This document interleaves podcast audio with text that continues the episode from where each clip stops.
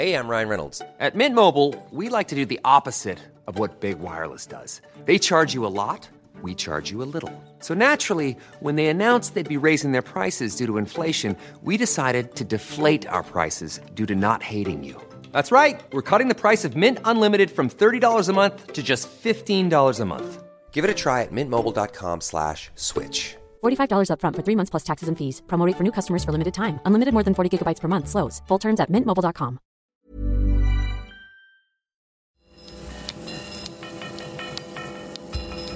Falter Radio, der Podcast mit Raimund Löw. Willkommen zum zweiten Teil des Falter-Radios für Donnerstag, den 26.07.2018. Im ersten Teil ging es um Donald Trump und die Weltpolitik. Der zweite Teil kommt aus der Falter-Werkstatt und dokumentiert Aktuelles aus Wien und Umgebung. Im Falter diese Woche geht es unter anderem um den Glauben an Wunderdrogen, der durch unseriöse Wissenschaftsmagazine gefördert wird. Falter-Redakteur Benedikt Narodoslawski wird über die Recherche berichten. Aber zuerst ein Interview über Geruchsbelästigung in der Linie U6 der Wiener U-Bahn. Ob man seinen Käsekreiner oder seinen Dönner in der U-Bahn isst oder nicht, das klingt ziemlich trivial. Wurstbann in der U-Bahn hat die Süddeutsche Zeitung über Wien geschrieben. In Berlin herrscht schon lange Essverbot und Trinkverbot im Nahverkehr. In der amerikanischen Hauptstadt Washington DC ist Essen in der U-Bahn so streng verboten, dass unkundige Touristen auch schon im Kittchen gelandet sind. In Wirklichkeit steckt mehr hinter diesem Vorstoß in Wien zum Essverbot, denn die U6 ist eine U-Bahn-Linie, die viele Arbeiter transportiert und viele junge Zuwanderer. Im rechtsrechten Biotop ruft das Aggressionen hervor. Das multikulturelle Zusammenleben in Wien läuft nicht ohne Spannungen ab. Die für den öffentlichen Verkehr zuständige Stadträtin Uli Simmer hat bei einer U-Bahn-Station Deos verteilt. Das Falter-Interview mit der Stadträtin führt Falter-Chefredakteur Florian Klenk. Uli Simmer, eine Stadträtin verteilt Deos an die Wiener in der U-Bahn. Stinken die Wiener zu sehr oder warum braucht man das? Na, das Ganze ist Teil von unserer U6-Offensive, die ja sozusagen viele Punkte umfasst hat. Also wir haben ja die Wienerinnen und Wiener gefragt, was sie an der U6 am meisten stört. Da war das ganze Thema äh, Hitze, fehlende Klimaanlagen, durchaus sozusagen auch Gestank war, war die Nummer eins. Gestank, da ist vor allem das Essen gekommen. Das heißt, wir haben eigentlich einige Dinge gemacht. Wir haben so ein Cooling-Paket geschnürt, äh, wo man nicht nur jetzt ein, Pilotprojekt machen und schauen, wie wir die alten Waggons nachrüsten können, sondern wir haben jetzt in den Waggons, die nicht gekühlt sind, eben so Lüftungsflappen montiert, äh, wo es wirklich dann sowas wie einen Luftzug gibt. Das heißt, in jedem Waggon hast du 16 Meter Lüftungsflappen. Wir haben äh, Folien äh, auf die auf die Scheiben der Züge montiert, wo es wirklich auch einen signifikanten Temperaturunterschied gibt. Also wir haben versucht, ein ganzes Maßnahmenpaket zu schnüren und eine Aktion davon war, dass man so ein bisschen mit Augenzwinkern auch, auch Deo verteilt an die Passanten, durchaus auch mit der Intention, dass man das vielleicht an jemanden weitergeben kann, wenn man in der U-Bahn sehr dicht gedrängt nebeneinander fährt. Äh, aber jetzt nochmal sozusagen zurück zum ernsten Kern der Frage. Die U6 ist einfach die, die Linie bei uns, wo wo man sozusagen auch am dichtesten nebeneinander steht, weil die Linie diejenige ist, die am belastetsten ist, wo wir trotz eines Intervalls von 2,5 Minuten wissen, dass wir teilweise am Kapazitätslimit fahren. Und deswegen sozusagen versuchen wir auch dort unsere Maßnahmen hin zu. Ist die U6 ja irgendwie auch symbolisch eine besondere Linie. Sie trennt die, die Vorstadt von der Innenstadt und sie ist eine Linie mit vielen Arbeiterinnen und Arbeitern, die da in der Früh arbeiten fahren, die Pflegerinnen vom AKH und die Hackler, die ganzzeitig drinnen sitzen. Ähm, und viele Wiener sagen, diese U6, das ist eigentlich ein Ort, der mir fremd ist, der, den ich gar nicht mehr betreten will. Ich kann mich erinnern, der damalige Innenminister Sobotka hat gesagt, die U6 ist sozusagen das, das so Probleme wie bei der U6, die muss man verhindern mit einer Integrationspolitik. Geht es da nicht ein bisschen um mehr, als um stinkende Achselhöhlen und, und, und stinkende Nudeln, nämlich sozusagen ein ein Gefühl der Geborgenheit zu geben in einer pluralistischen Wiener Gesellschaft? Na, auf jeden Fall. Also ich möchte U6 sozusagen wieder ein bisschen, wenn man so will, aus der Schmuddelecke holen, wo sie meiner Meinung nach zu Unrecht steht. Also begonnen hat es aus meiner Sicht damals damit, dass es diese Gesetzesnovelle auf Bundesebene gegeben hat, äh, die dann plötzlich bedeutet hat, dass Drogendealer quasi, die mit kleinen Mengen erwischt werden, ich würde nicht sagen straffrei sind, aber fast. Ja. Das hat zu einer Explosion an, an Drogendealern entlang der U6 geführt. Das ist bei jedem Eingang sind wirklich 20 äh, Personen gestanden, wo man ganz klar gewusst hat, also wie heißt so schön bei den Wiener Linien, die hatten keine Beförderungsabsicht, sondern äh, die wollten dort Drogen verkaufen. Trotz Einsätzen der Polizei war das äh, für viele Menschen, das verstehe ich total, auch für mich eine beängstigende Situation. Wir haben damals versucht, mit den Securities sehr schnell irgendwie gegenzusteuern, aber seitdem hat sozusagen die U6 in Summe finde ich sowas wie ein Imageproblem und viel, das hängt der Linie einfach, das hängt der Linie einfach noch nach. Noch dazu ist es eine sehr alte Linie eben auf diesen Stadtbahngleisen. Sie fährt nur oberirdisch, das heißt, sie ist dadurch auch wesentlich heißer als andere Linie. Die Züge sind grundsätzlich ein bisschen kleiner als unsere anderen U-Bahn-Züge. Das heißt, es sind viele Faktoren, die einfach, die, die dazu führen, dass das ganze Image irgendwie nicht so gut ist. Sie fährt natürlich auch an Brennpunkten vorbei. Nicht? Sie fährt vorbei am Josi und sie fährt vorbei am, am, am am äh, Jedmeier und sie fährt vorbei am Westbahnhof und sie fährt vorbei an der Gundendorfer Straße. Also ich glaube, Brennpunkte, soziale Brennpunkte haben es an sich, dass sie immer bei der U-Bahn sind. Ja? Also egal welcher Brennpunkt, es betrifft eigentlich immer eine U-Bahn-Station, weil soziale Brennpunkte offensichtlich schnelle Beförderungsmittel bevorzugen. Ich weiß nicht, das hat, es gibt da immer einen, einen, einen Zusammenhang, einen örtlichen. Ja?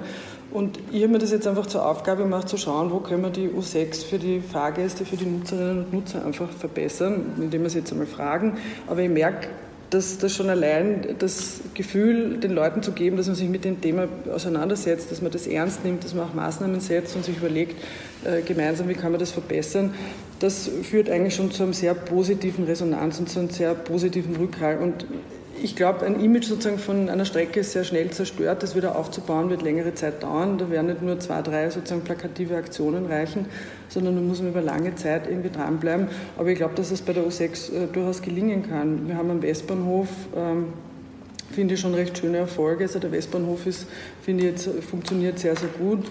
Ich finde auch das Projekt, das wir gemacht haben äh, mit unseren U-Bahn-Stars, irgendwie ein sehr nettes und aufwertendes für viele U-Bahn-Stationen und äh, die Genau, und das ist für viele junge Künstler eine tolle Chance. Also, sie machen das auch wirklich gerne, es gefällt ihnen, sie verdienen dort auch mit dem Hutgeld, äh, das sie einnehmen.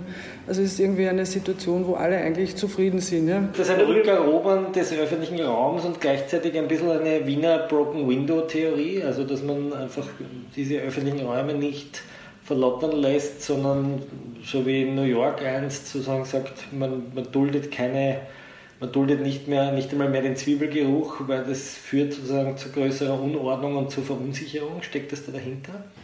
Also für mich ist, ja, ich finde, man kann es am besten vielleicht so am Punkt bringen, dass man sagt, man kann jetzt nicht einfach nur die, die, die, Schultern zucken und sagen, ja, da kann man nichts machen. Das ist, das ist mir einfach zu wenig. Ja. Deswegen haben wir Stück für Stück versucht, auch mit kleinen Maßnahmen das äh, wieder rückzuerobern. Also das ist sicher ein schönes Wort. Das ist mit der Musik, glaube ich, gut geglückt. Das setzen wir überall ein. Es gibt natürlich Bereiche, die beliebter sind als andere. Also der Westbahnhof ist zum Beispiel eine Station, die jetzt auch für die Musikerinnen sehr gut funktioniert, aber auch eben andere Bereiche. Das ganze Thema Sauberkeit ist ein sehr wichtiges, gerade wenn man an diese Broken Windows Theorie denkt. Sauberkeit, also Schmutz zieht einfach weiteren wenn überall Dreck herumliegt, dann zieht das auch äh, anderen Schmutz noch an und es wird dann eigentlich noch schlimmer danach.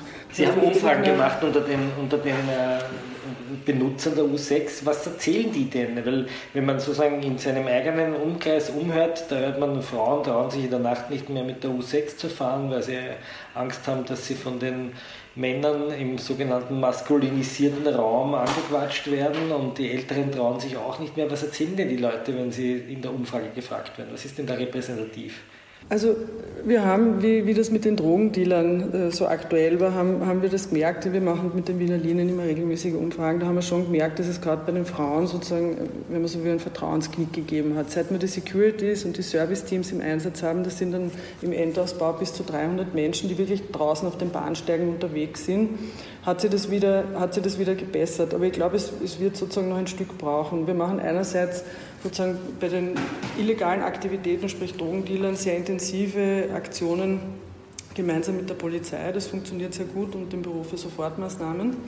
Also das funktioniert gut und auf der anderen Seite schauen wir uns jetzt die sogenannten, ich würde mal sagen, Soft-Faktoren an. Was, was stört die Leute sonst noch? Das ist eben das Thema Hitze, keine Klimaanlagen, äh, Geruch, ähm, weiß ich nicht, Pflege von Stationen, also was ist das Thema Anstriche. Eigentlich, also stört die Leute generell, dass der Nein, also das ist, das ist, nein, das ist nicht, nein, das ist nicht gekommen. Was die Leute natürlich stört, sind Drogendealer, ist klar, ich meine, das stört jeden, das ist irgendwie vollkommen logisch.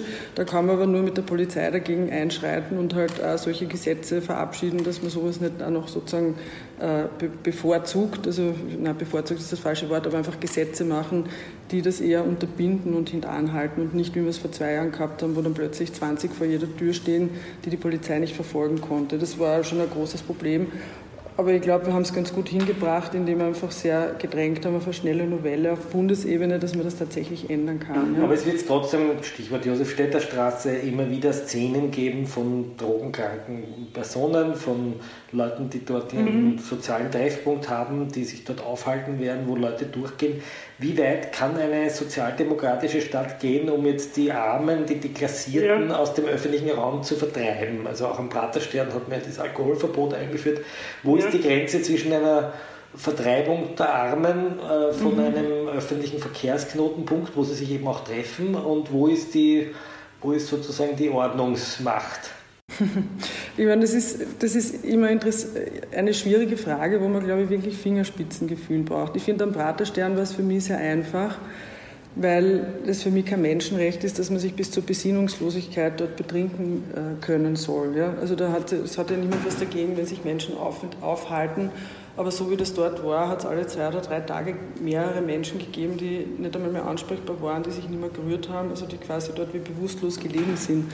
Und ich glaube, dass wir dafür zu lange zugeschaut haben und schon viel früher hätten sagen sollen, das geht so nicht und deswegen verhängen wir das Alkoholverbot das aus meiner Sicht übrigens sehr, sehr gut funktioniert und wo wir auch jetzt mit einem Kulturprogramm versuchen, den öffentlichen Raum dort ein bisschen wieder rückzuerobern und den Leuten, die halt dort wohnen, die dort Passanten sind, und dort sind jeden Tag 150.000 äh, Leute unterwegs, äh, ein bisschen irgendwie zurückzugeben und, und aus diesem Negativ-Image auch dort zu befreien. Ja? Also insofern würde ich das so formulieren, äh, Toleranz ja, aber nicht nur so weit, wo die Rechte anderer nicht irgendwie eingeschränkt werden. Ja? Und das wird jeden Tag irgendwie, glaube ich, ein schwieriger äh, Spagat sein, weil ich kenne das auch äh, vor der Josefstädter Straße, das Josie. Natürlich gibt es halt immer wieder Ansammlungen. Ja? Aber es ist ein öffentlicher Raum und man darf sich doch auf, aufhalten. Es kommt halt dann nur darauf an, sozusagen, was passiert dann dort. Wenn, wenn dann dort Drogen gehandelt werden oder eben auch bis zur Besinnungslosigkeit getrunken wird, dann muss man sich das auch anschauen. Ja? Aber, aber wir versuchen, das ja, wir versuchen wenn man, ja, die Grenzziehung... Geht, dann findet man ein schönes Plakat, da steht drauf, willst du einen hippen Platz... Äh, halte rein den Ippenblatt. Äh, jetzt gibt es viele Linke, die sagen, das ist also ein Gentrifizierungswandel, der da stattfindet und die, auch die Sozialdemokraten äh, sind mitverantwortlich dafür, dass die Grundstückspreise dann in diesen Vierteln, wo eigentlich früher die Armen gelebt haben und die Arbeiter gelebt haben, steigen. Die Leute ziehen in die Dachwohnungen ringsum. Ähm, wo, ist denn da die, wo ist denn da die Grenze, dass man sagt, es gibt einfach Orte, wo ärmliche Bevölkerung lebt, die, die dann vielleicht zu hip wird und wo man Leute aus dem Auge haben will, die stören, weil sie stinken oder vielleicht das falsche essen? Nein, nein aber ich, ich finde, dass wir eine ganz gute Lösung haben, weil wir all diese Menschen wirklich sehr intensiv sozialarbeiterisch betreuen. Wir haben zum Beispiel, nur um zum Praterstern zurückzukehren, da hat es das Stern gegeben, das ist eine Einrichtung, wo man auch Alkohol konsumieren darf in Maßen. Ja? Also da gibt es auch ein Umdenken in, in, in, in, der Sozialarbeit in der Stadt. Ich meine, das ist jetzt nicht mein Spezialgebiet, sondern äh, das, das vom Kollegen Hacker, aber wir haben da sehr intensiv zusammengearbeitet, dass man versucht, den Leuten auch jeden Tag ein neues Angebot zu machen und sie sozusagen in die Gesellschaft oder in betreute Bereiche zurückzuholen. Ja. Und ich finde, es ist in Wien schon einzigartig, dass man den nicht einfach nur stampern mit der Polizei und sagen quasi Schleichzeug, sondern den Menschen wirklich versuchen, ein Angebot zu machen, versuchen, sie irgendwie wieder zu integrieren in, in einen Bereich der Gesellschaft. Ja. Äh, aber dort, wo es sozusagen massive Einschränkungen gibt, dass eben Frauen, Kinder, wer immer sich nicht mehr über den Platz gehen trauen, wir wollten nie solche No-Go-Gebiete haben in Wien. Und ich glaube, da muss man halt sehr genau aufpassen.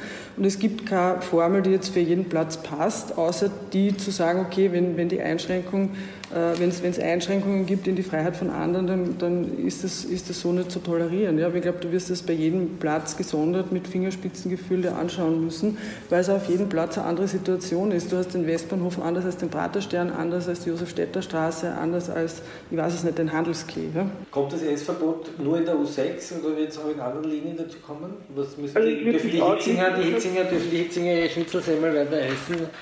naja, die U6 geht ja von, von Leasing bis Döbel. Pflegen. Ja? Also da sind wir durchaus auch in sogenannten äh, äh, bürgerlichen Bezirken fahren, fahren wir da durch.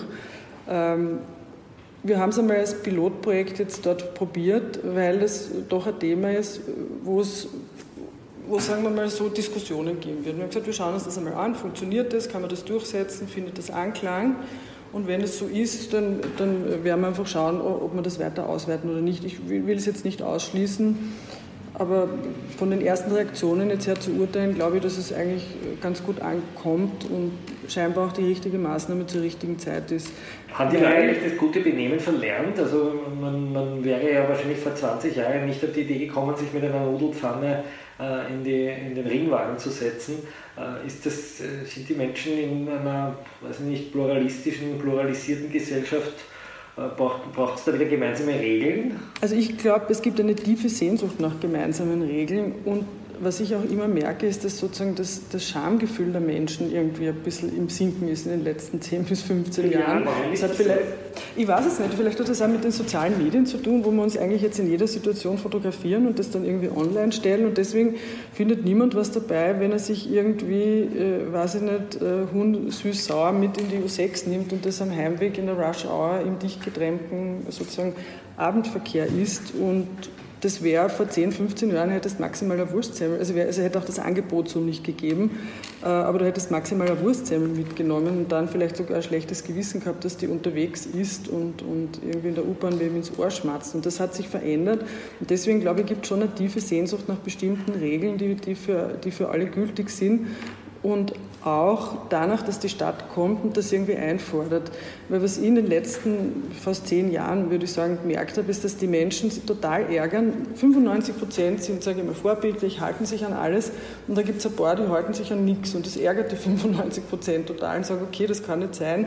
Wir hätten gern, dass die Stadt sich stärker darum kümmert, dass bestimmte Regeln des Zusammenlebens und des guten Miteinander Auskommens irgendwie stärker eingehalten werden. Und das beginnt bei der Leine und beim Beißkorb für den Hund und endet vermutlich beim Essen oder Nicht-Essen in der U6. Die Presse nennt Sie jetzt auf einmal die Verbotsstadt. ja. Sind Sie Sheriff Simmer?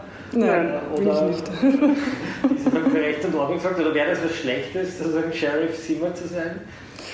Na, Sheriff ist mir ehrlich gesagt ein bisschen zu Law and Order mäßig angelehnt, weil ich glaube eigentlich, dass für das gute Zusammenleben es Spielregeln geben muss, so wie es in jeder Familie und in jeder Wohngemeinschaft Spielregeln gibt. Und anders, nicht anders ist es auch in der Stadt. Es muss bestimmte Spielregeln geben, an die sich alle halten. Und früher hat es es gegeben, indem sozusagen jeder eine gewisse Kinderstube gehabt hat und halt so gewisse Dinge gar nicht passiert sind. Und das ist irgendwie zunehmend, glaube ich, in Vergessenheit geraten und jetzt muss halt äh, die Stadt das ein bisschen einmahnen in manchen Bereichen, wo es halt wirklich andere dann schon sehr tangiert, stört oder einschränkt. Das war die Wiener Stadträtin Uli Simmer im Gespräch mit Falter-Chefredakteur Florian Klenk. Im Falter diese Woche geht es auch um die Geschäfte, die mit Wunderdrogen gemacht werden. Drei krebskranke Patienten in Österreich sind gestorben, nachdem sie den Versprechungen geglaubt haben, das Medikament GCMAF könne Krebs heilen. Die Untersuchungen, die die Heilkraft des angeblich so tollen Medikaments beweisen sollen, die sind in pseudowissenschaftlichen Magazinen erschienen. Anna Goldenberg sucht im Gespräch mit Falter-Redakteur Benedikt Narodoslawski nach den Hintergründen. Benedikt Narodoslawski. Ähm, Im aktuellen Falter heißt die Geschichte Das Märchen der Wunderdroge. Es geht um ein Mittel, das angeblich Krebs heilen kann und hat ganz viel mit sogenannten Fake Journals zu tun. Kannst du uns ähm, zusammenfassen, worum es in der Geschichte ging und wie du auf die gekommen bist? Ja, wir waren. Ryan Reynolds here from Mint Mobile. With the price of just about everything going up during inflation, we thought we'd bring our prices down. So to help us, we brought in a reverse auctioneer, which is apparently a thing.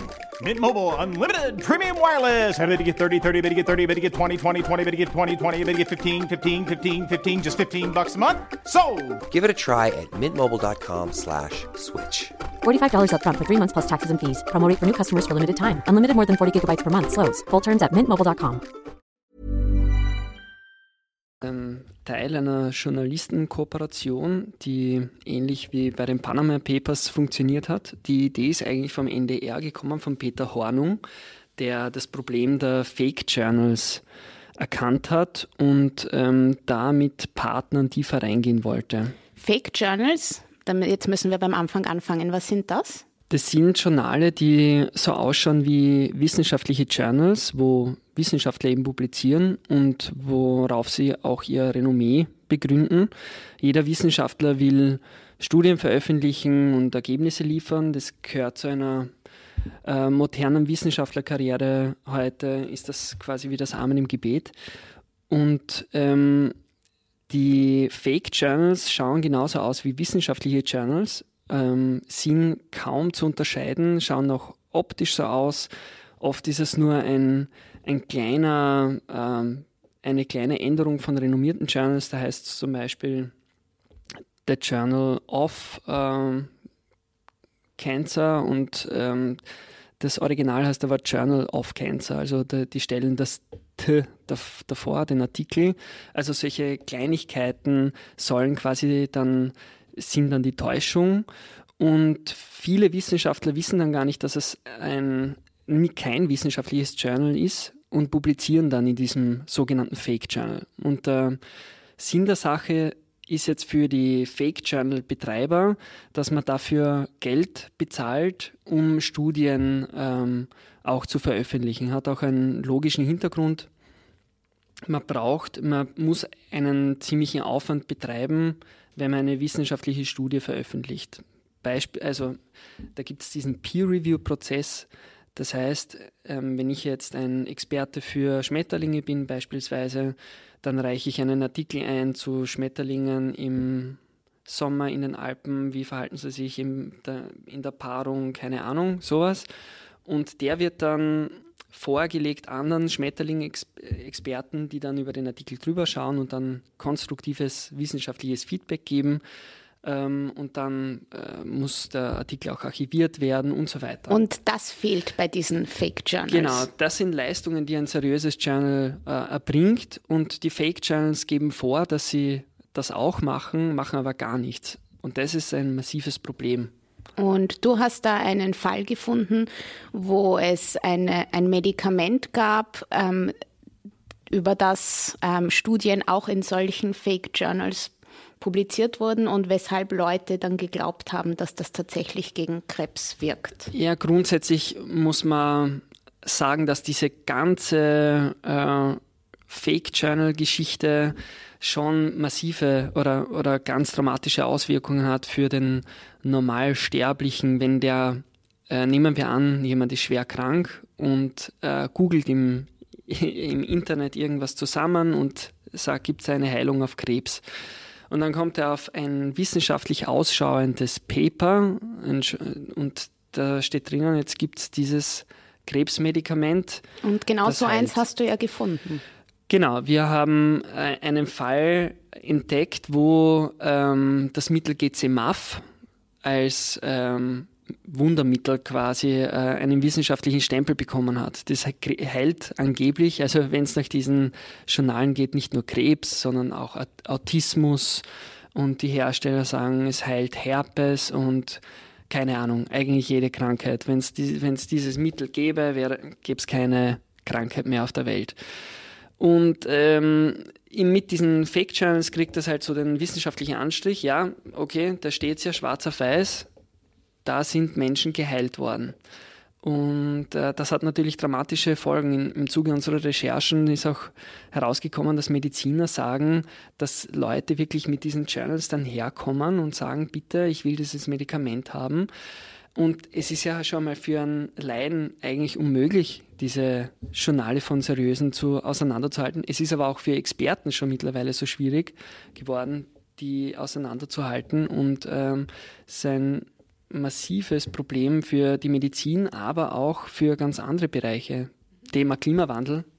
Wenn man das, also die Klimawandelleugner publizieren in diesen Journalen und dann schaut das so aus, ob das wissenschaftlich fundiert wäre, dass es keinen Klimawandel gibt, obwohl es nirgendwo so einen großen Konsens gibt, dass es den Klimawandel tatsächlich gibt. Ja. Und konkret ging es bei dir aber jetzt um ein Mittel, das Krebs heilen soll, das dann aber natürlich den Krebs nicht heilt, sondern stattdessen dazu geführt hat, dass drei Patienten mindestens gestorben sind.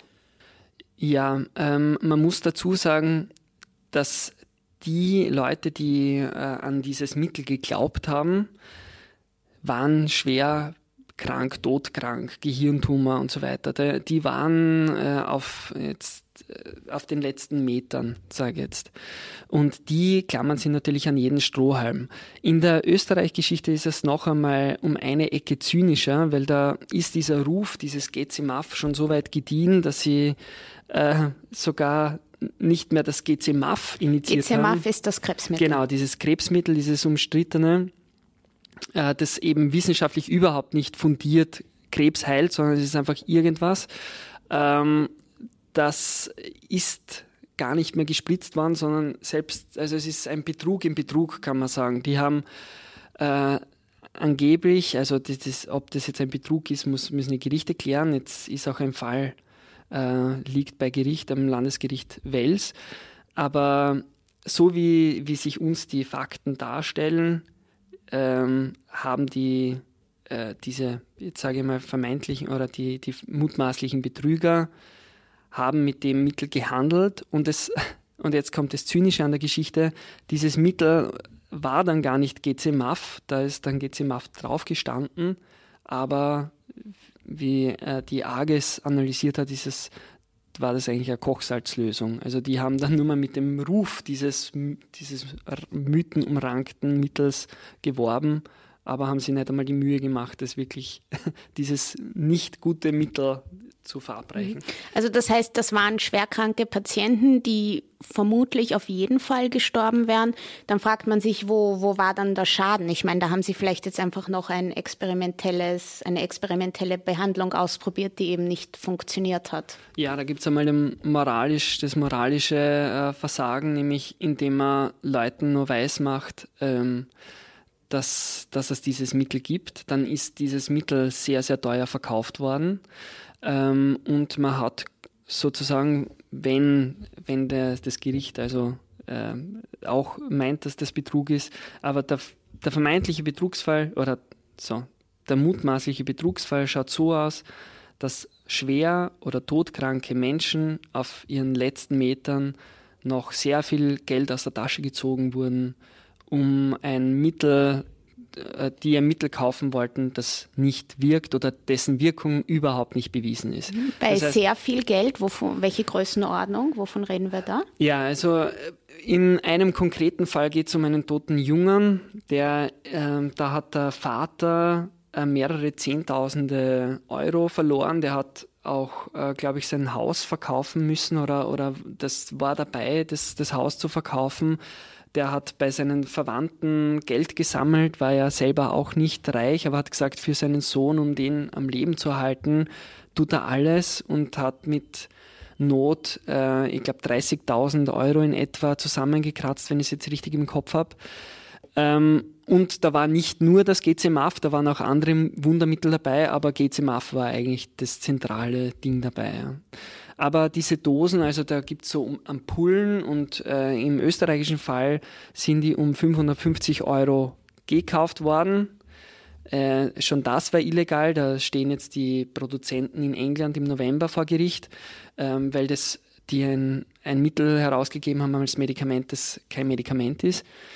Und äh, diese 550 Euro sind dann einmal, äh, noch einmal mit einem saftigen Aufschlag verkauft worden und das hat sich dann nach, der, nach dem Einkommen der Leute, der Todkranken orientiert. Also der, der ein bisschen reicher war, hat für die Ampulle dann, glaube ich, das Doppel, äh, 1600 gezahlt.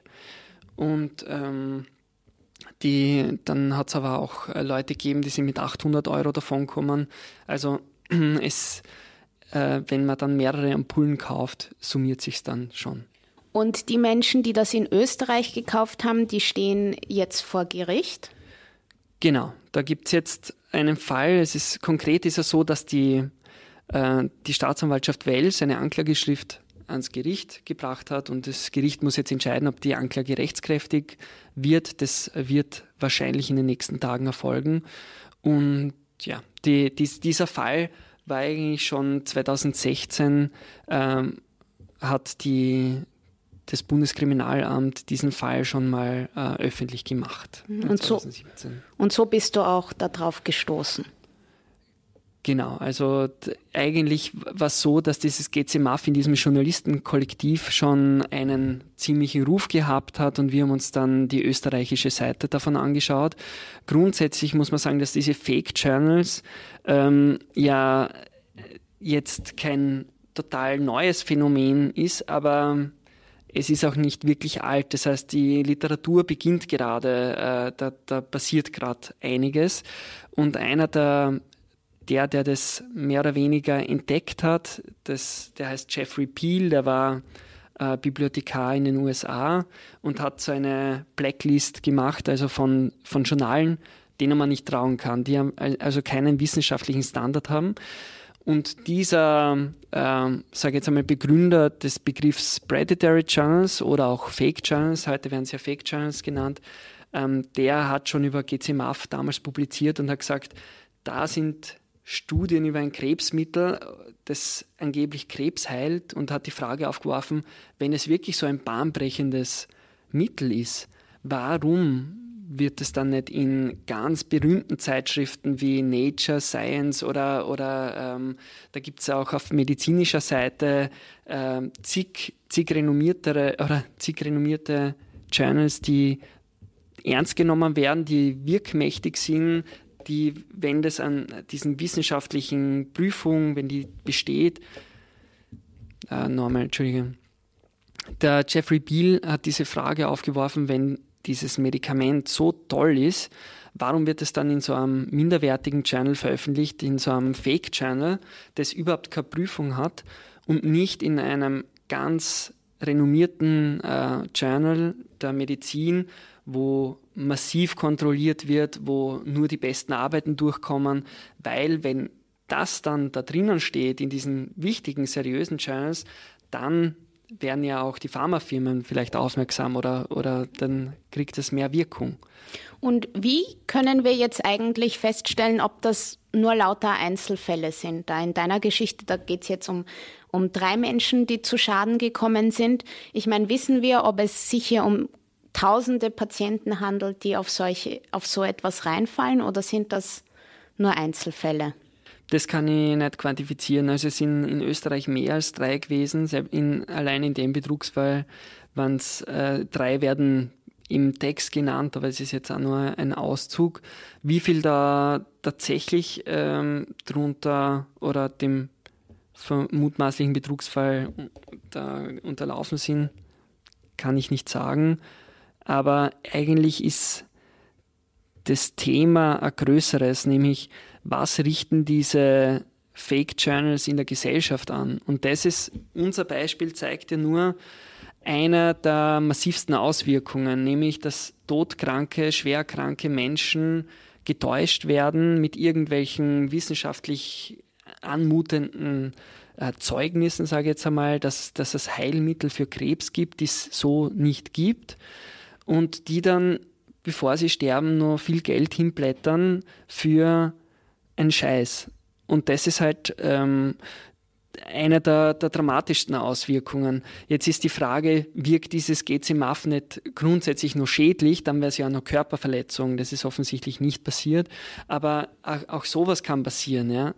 Oder noch einmal ein anderes Thema, ich habe es schon angesprochen, Klimawandel ähm, wenn jetzt so die, wenn ich mir diese Trump-Regierung anschaue und wenn ich mir vorstelle, dass die jetzt in solchen Channels also ihr Unterfutter kriegen und, und das dann als echte Wissenschaft verkauft wird, was ja noch einmal schwieriger zu unterscheiden ist als diese ganze Fake News-Geschichte, weil die schauen ja meistens auch ziemlich stümperhaft aus, diese Seiten. Wird jetzt auch besser, aber bei Fake Channels ist es einfach, die Wissenschaft hat so ein, hat, hat in, in der in unserer Gesellschaft so eine hohe Glaubwürdigkeit. Das hat meiner Meinung nach schon so fast was Dogmatisches, dass wir äh, an die Wissenschaft glauben. Und da wird einfach ganz stark die, dieser Ruf unterminiert. Und du hast schon angesprochen, das war ein internationales Rechercheprojekt. Wie, wie kann man sich vorstellen, dass so etwas abläuft? Trefft ihr euch da jede Woche in einer anderen Stadt? Na, das läuft eigentlich über Telefonkonferenzen und über ähm, verschlüsselte Nachrichten und über eine über so eine Art Facebook für Journalisten ab. Äh, initiiert hat es, wie gesagt, äh, initiiert hat es der NDR, der Peter Hornung, und der war schon bei den Panama Papers drinnen und holt dann, ähm, aktiviert die Netzwerke. Und da der Falter und der ORF auch beim, bei den Panama Papers meiner Meinung nach gute Arbeit geleistet haben, ähm, sind wir die Österreich-Partner gewesen und in, der, in Deutschland war da noch die SZ dabei und der New Yorker in, in den USA und ähm, Le Parisien, was war Le Monde? Le Monde, war, Le Monde war in Frankreich dabei.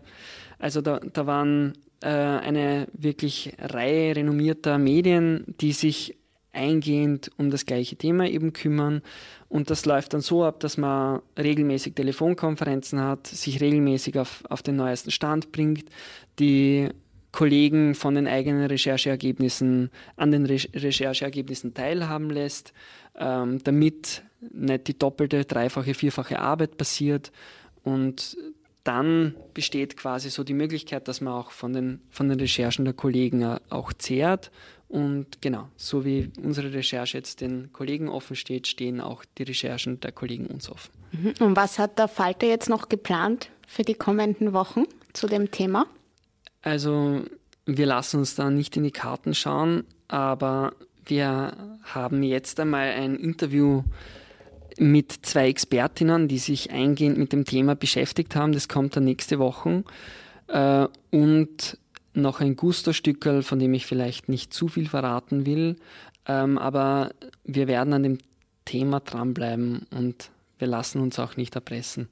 Ja, vielen Dank an Benedikt Narodoslawski, der extra aus seiner Väterkarenz, die heute begonnen hat, hineingekommen ist in die Redaktion, um mit uns ähm, darüber zu sprechen. Vielen Dank und alles Gute. Danke dir. Das war Falter-Redakteur Benedikt Narodoslawski im Gespräch mit Anna Goldenberg. Ich verabschiede mich von den Hörerinnen und Hörern, die uns auf UKW folgen, im Freirad Tirol und auf Radio Agora in Kärnten. Der Falter hat in den letzten Monaten zahlreiche Enthüllungen veröffentlicht. Das erfordert oft langwierige Recherchen und es kostet Geld. Dieser Podcast ist ja gratis. Wenn Sie up-to-date sein wollen, dann empfehle ich ein Abonnement des Falter. Das Abo kann man auch online bestellen über die Internetseite www.falter.at abo. Für kommenden Samstag bereiten wir einen Podcast in englischer Sprache vor zum Thema Brexit das Großbritannien destabilisiert und Europa bewegt. Ich verabschiede mich bis zur nächsten Folge.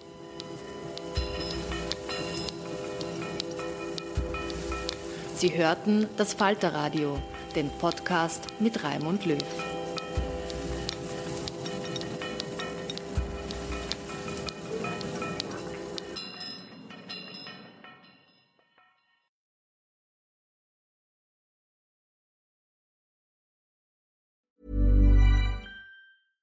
Hello, this is Danny Pellegrino, host of the Everything Iconic podcast, and I'm here to tell you all about Splash Refresher because hydration is mandatory, but boring is not. Now, I love my water, but if I don't spice it up, I'm not going to finish what I took out of the fridge. That's why I love my Splash Refresher, which is flavorful, delicious, bright, hydrating, and zero calories. The wild berry flavor is my fave. No, wait, is the pineapple mango flavor my fave? You know what? All five craveable splash refresher flavors are my fave because they're so delicious. So get hydrated and enjoy it with Splash Refresher. Imagine the softest sheets you've ever felt. Now imagine them getting even softer over time. That's what you'll feel with Bowl and Branch's organic cotton sheets. In a recent customer survey, 96% replied that Bowl and Branch sheets get softer with every wash. Start getting your best night's sleep in these sheets that get softer and softer for years to come. Try their sheets with a 30-night guarantee. Plus, get 15% off your first order at bowlandbranch.com. Code BUTTERY. Exclusions apply. See site for details.